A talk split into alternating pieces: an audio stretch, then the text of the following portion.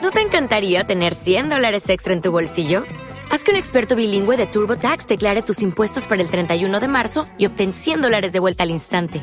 Porque no importa cuáles hayan sido tus logros del año pasado, TurboTax hace que cuenten. Obtén 100 dólares de vuelta y tus impuestos con 100% de precisión. Solo con Intuit TurboTax. Debes declarar para el 31 de marzo. Crédito solo aplicable al costo de la presentación federal con TurboTax Full Service. Oferta sujeta a cambios o cancelación en cualquier momento. ¿Qué es lo que, manín? Loco. Loco, yo te conté que yo los otros días estaba, estaba en la tarde en mi casa. Yo me acuesto a dormir porque no tengo nada que hacer. Loco, y yo me acuesto a dormir y no hay nadie que me esté hablando por WhatsApp. Tú sabes que hay veces que el WhatsApp está vacío. Lo normal. Lo normal. Papá, yo duro una hora y media durmiendo, como una hora y media, dos horas. Pero yo me despierto y encuentro el grupo de la promoción de la universidad lleno de mensajes. Me encuentro dos grupos de dos materias. Y cuando yo pregunto por el grupo, señores, ¿qué pasó? Alcalá, ¿y dónde tú estabas? Tú no sabes que dieron dos clases y pasaron lista. Y yo, ¿cómo así? Estos profesores, estos profesores no avisan, loco, no avisan, no nada. Mira, me quilla, loco, que aparezcan así, como que, ay, llegué yo, mírenme, ¡pua! Estoy aquí. Mi cuerda, loco. Señores, Carlos Alcalá. Y Miguel Lorenzo, estaremos trayendo los tres puntos con los que puedes estar de acuerdo. ¿O no?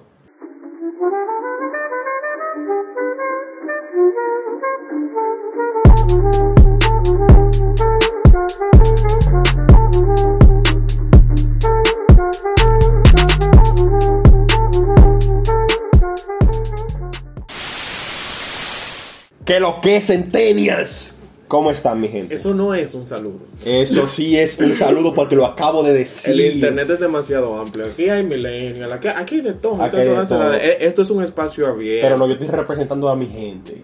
La generación Z. Sí, lo que- sí. Mi gente, ¿cómo están? Espero que estén bien. Espero que estén bien. Súper bien, como dice este tigre. Como dice este tipo. Una vez más aquí, en su espacio Tres Puntos, trayendo otro tema controversial, interesante, picante. Súper, súper entretenido. Que yo entiendo que todos hemos pasado por esto. En este momento, señores, vamos a hablar sobre las clases virtuales. El futuro de la educación. El futuro de la educación, gente. Miguel, Ay, el futuro de la educación, háblame de eso. Loco, mira, en primer lugar hay que tomar en cuenta que las clases virtuales es la nueva modalidad en la cual eh, se empiezan a implementar como todo este avance tecnológico que tenemos, todo este avance en relación a la comunicación y todos los demás, para poder realizar las clases y también rompe con el concepto que ya antiguamente conocemos como del pizarrón, que si la butaca o la silla, la mesa, y empiezas a tomar clases a través de la computadora. Yep, yep. Eh, se supone que, se supone Ujú. que esto en años anteriores se le veía o se- todavía se sigue considerando como el futuro de la educación debido a que es más práctico, es más Ok. fácil, Sí. eh, tiene facilidad en relación a los horarios en algunas ocasiones, en algunas ocasiones, y también, eh, qué sé yo, es más práctico. Es más práctico, puedes llevar tu vida normal y todo lo demás y estar tomando clases. Entiendo tu punto, entiendo, entiendo eso. Y vamos a hablar un poco acerca de lo que es. Estuvimos investigando, bueno, yo estuve haciendo un pequeño research. Ay, bilingüe y todo, cariño mío, tú sabes. ¿Qué significa research para, aquel, para las personas que no hablamos inglés del todo? Creo que significa búsqueda o, Una búsqueda, señoras y señores, una búsqueda. o investigación. una investigación. En el sitio web de Iberdrola, que tienen un como un espacio de blogs muy interesante, donde hablan acerca de la modalidad presencial y la modalidad virtual, los pros y contras de cada una. Aquí nos hablan de que hace muchos, hace años, la, la educación a distancia era el patito feo de la enseñanza superior, al menos al, al estar menos cono- reconocida que la educación presencial. Hoy el aprendizaje online se ha convertido en la preferida de millones de personas por su flexibilidad, que elimina las barreras geográficas y da acceso a ofertas de educación más variadas, más asequibles. Y oye este dato, que eso me, esto me, esto me, me gustó. Chévere. El 77% de los jóvenes del mundo tienen su currículum, tienen en su currículum algún curso online. Por lo menos uno. Al menos uno. Por lo menos uno. Al menos uno que si Udemy, que si Coursera, que si cualquier cosa de esas Tú sabes que uno, y más en esta cuarentena, que uno, no sé si ustedes, señores, aprovecharon y hicieron su cursito, tú sabes. Uno, dos, dos, dos, tres cursitos de los que, los que estudian contabilidad, ingeniería, arquitectura, cualquier cosa de esas. Eh, y sí, realmente sí. No, y no obstante a eso, o sea, realmente antes de que entrara todo esto de la pandemia y qué sé yo, eh, esto de los estudios en línea ha sido siempre una buena opción. Yep. Una buena opción en el sentido de que, imagínate, tú hacer una, qué sé yo, una maestría desde tu casa, sin tener que viajar. Ojo que el viajar es una experiencia Yep. y es muy bueno. Pero tú puedes trabajar. O sea, si tú tienes tu trabajo aquí ya ready Ujú. y tú puedes seguir estudiando, eso sería como un valor agregado. realmente. Exactamente. Eso es lo que lo hace como mucho más interesante. Y este, a esa mis- eso mismo que, que acabamos de mencionar en cuanto a, la- a- a lo flexible que es para las personas que trabajan, los que tienen familia. Yo estoy seguro que todos los que estamos escuchando o han pasado por eso o conocemos a alguien que ha tomado o está tomando una maestría virtual. Yo conozco una persona que ella se, se va a casar pronto, entonces ella está planificando su boda, tiene su trabajo chévere, hablando con su prometido, todo nice, pero está haciendo su maestría en España y se, y se planifica con eso, y, y que, si, que si los horarios de España son diferentes a los de aquí, y que si se Es un poco difícil. Sí, parte. se tiene, Un que levantar, se tiene que levantar a las 5 de la mañana para coger una clase que allá vendría siendo a las, qué sé yo, no, una No, de la no, tarde, no sabemos. No sabemos. El punto es que, se, que lo aprovecha al máximo eso. Y es algo muy, es algo muy, muy bueno. Y eso es lo que se tiene, eso es lo que se tiene conocido o contemplado como lo que es, son las clases virtuales a nivel general. Sí. Pero, loco, o sea, a mí lo que me da, que, ok, o sea, se ve súper utópico esto de la clase virtual. Es como que, wow, o sea, se supone que tengo una accesibilidad a, lo, a un conocimiento X, que te costaría muchísimo en términos normales, tú poder conseguirlo. Pero, o sea, se ve muy bueno y qué sé yo, pero ¿dónde está el mal? O sea. ¿qué es lo que en sí, eh, porque en las investigaciones de años anteriores, antes del COVID, eh, paréntesis, Carlos no me ha contagiado del COVID. eh, para lo que estaban preguntando de, sobre la semana pasada, que si, uh, uh, no, no, no, no. Estamos vivos, estamos vivos. Exagerado. Eh, cierro paréntesis. Eh, se ve muy utópico, se ve muy bueno, muy fresco, muy, muy wow. Sí, que si costes menores, que si no hay barrera demográfica, que si Es terrible. los contenidos se actualizan con más facilidad, todo, todo eso. Pero esto nos introduce al segundo punto, señores. Punto 2, la mal ejecución. Señores, señores, esto se, ve muy, esto se ve muy lindo, pero el COVID-19 nos ha introducido en este mundo de las clases virtuales a nosotros los universitarios. Y yo estoy seguro, Centennials, que todos tenemos en este caso algo que decir referente a esto. Se ve muy bonito, pero... Yo creo que en este punto Yo sí, yo hay, hay que hacer un disclaimer aquí. Mm. O sea, nosotros dentro de la planificación hemos llegamos a la conclusión realmente. Como que las clases virtuales en sí no son malas, sino está el contexto en el cual nos encontramos. Porque, por ejemplo, si tú coges tu clase virtuales, o sea, tú estás de tu casa cogiendo lo que tú tengas que coger, qué sé yo. Pero tú puedes ir de teteo ahorita. Eso no es un problema, mejor No. partir.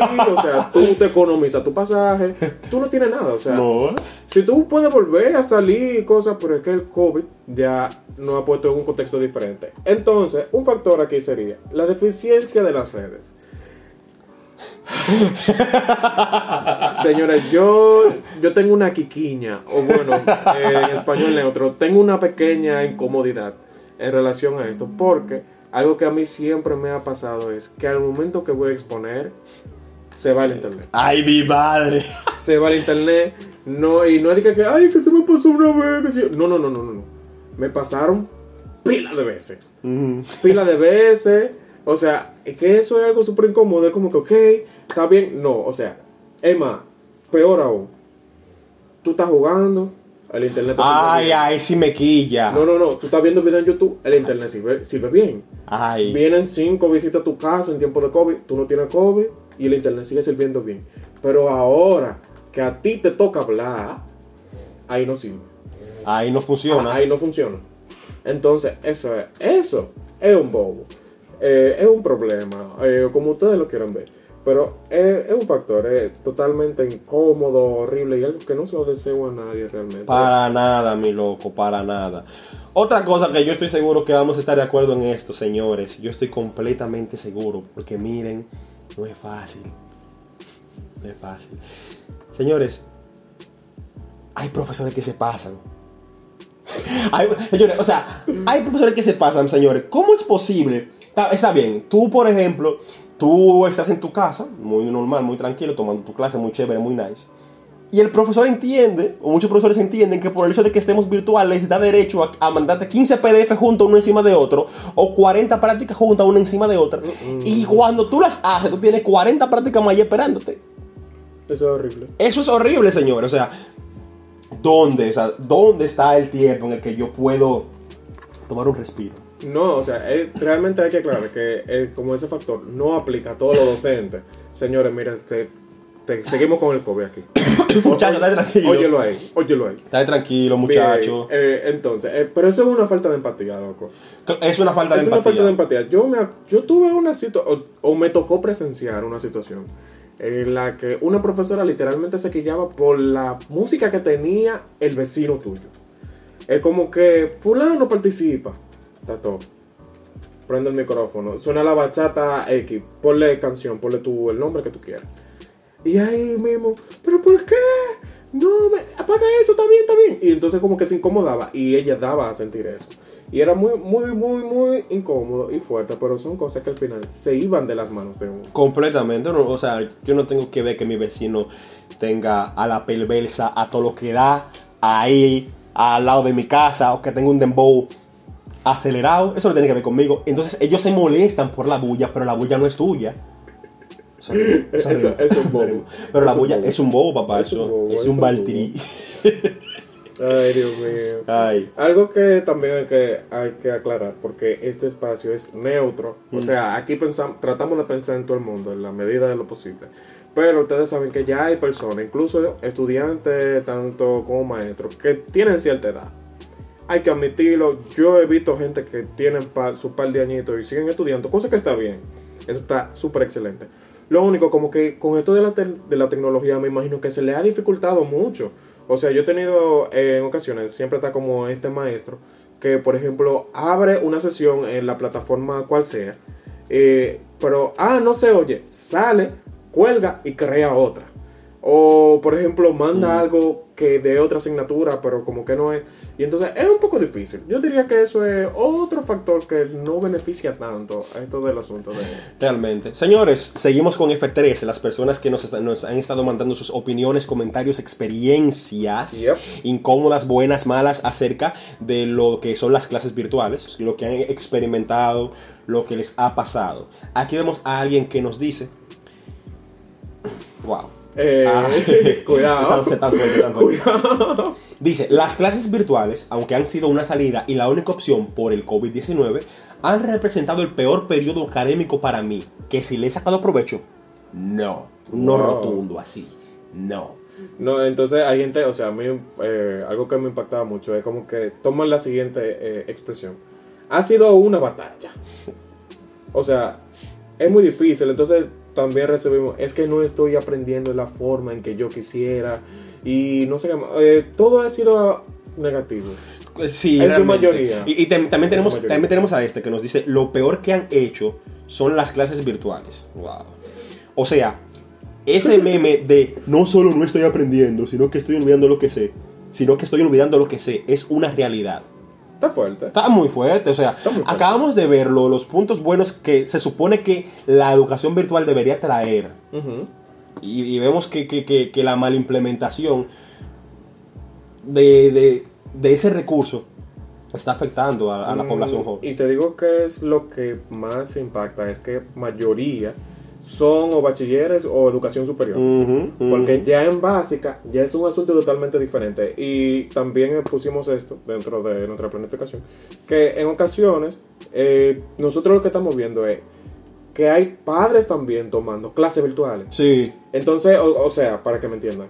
O sea, imagínate tú, muchacho X, eh, provincia, ponle el nombre. Nosotros no, no vamos a llevar ningún tipo de estereotipo en este caso. mm, Eh, pero como que tu papá y tu mamá, tu tío, tu abuela, no tuvieron educación. Hay algunos que no saben leer, hay algunos que no han llegado siquiera a bachiller. Ya. Y eso fue hace años. Ahora llegó tu generación y gracias a Dios tú tienes la oportunidad de poder estudiar. Eso está excelente. Excelente.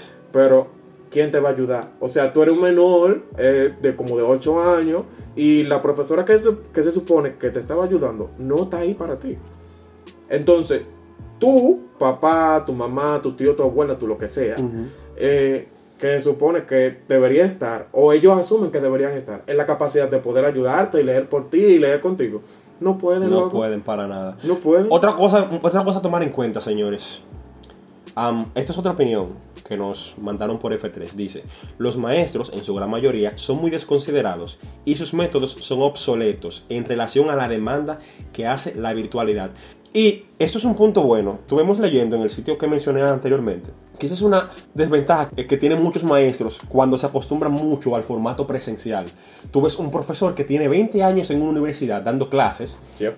con el mismo folleto, con el mismo libro, con los mismos, con las mismas fichas, los mismos, la misma guía que, que- que ni siquiera sabe si eso se sigue utilizando. actualizado. No lo actualizan, No saben si se sigue utilizando ese método. O por ejemplo también eh, están estos que, que te ponen a utilizar un, en el caso de ingeniería, que te ponen a utilizar un software para desarrollar un trabajo, pero el software es viejísimo o no, está, o no está actualizado o ya no, eh, ya no tú no lo puedes descargar porque tu computadora eh, le da problemas, me ha pasado. O sea, Suele pasar. Suele pasar. Eh, eh, es más frecuente. Entonces, que- realmente es un problema, señores. Pero, pero, a pesar de que tiene sus cositas. No, y realmente las, o sea, ahí hay mucha tela donde cortar. Por ejemplo, algo que me llama mucho la atención es que cohíbe a la privacidad de las personas. De hecho, en el periódico llegué a encontrar eh, una opinión de una maestra muy reconocida.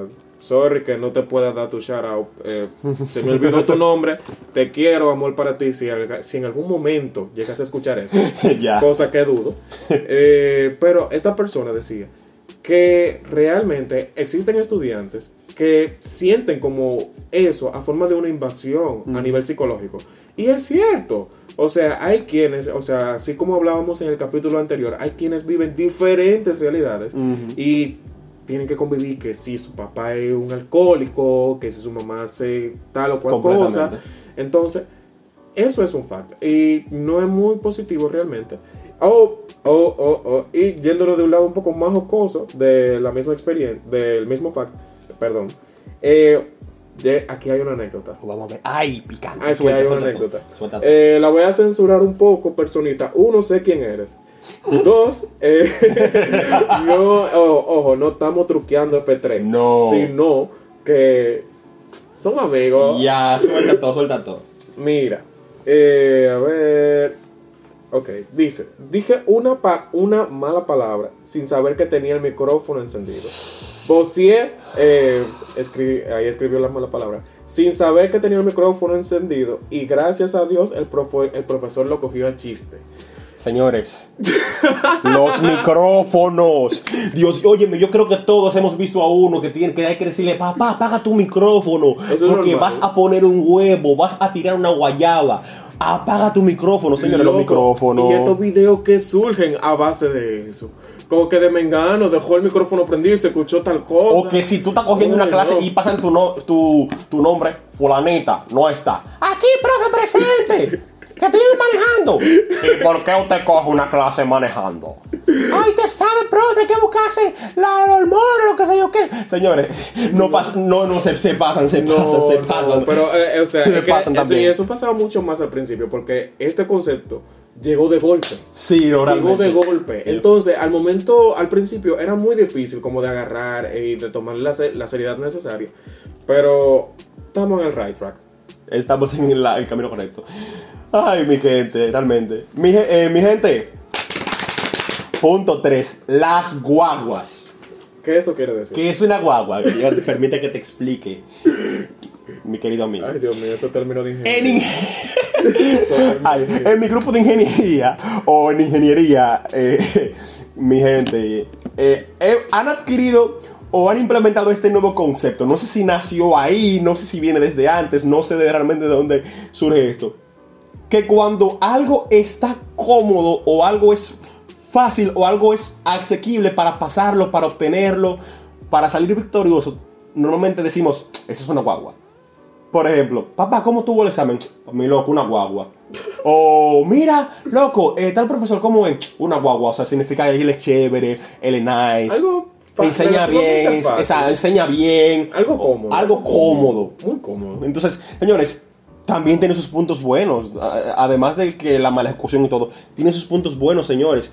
Señores, hay profesores que, por ejemplo, tú hoy tienes una mala experiencia con ellos y tú no quieres volver, volverles a ver la cara. La cuarentena, las clases virtuales, te ha permitido no tener que verle la cara a ese profesor que tú sabes que es enredado Yep. o que te da dificultad.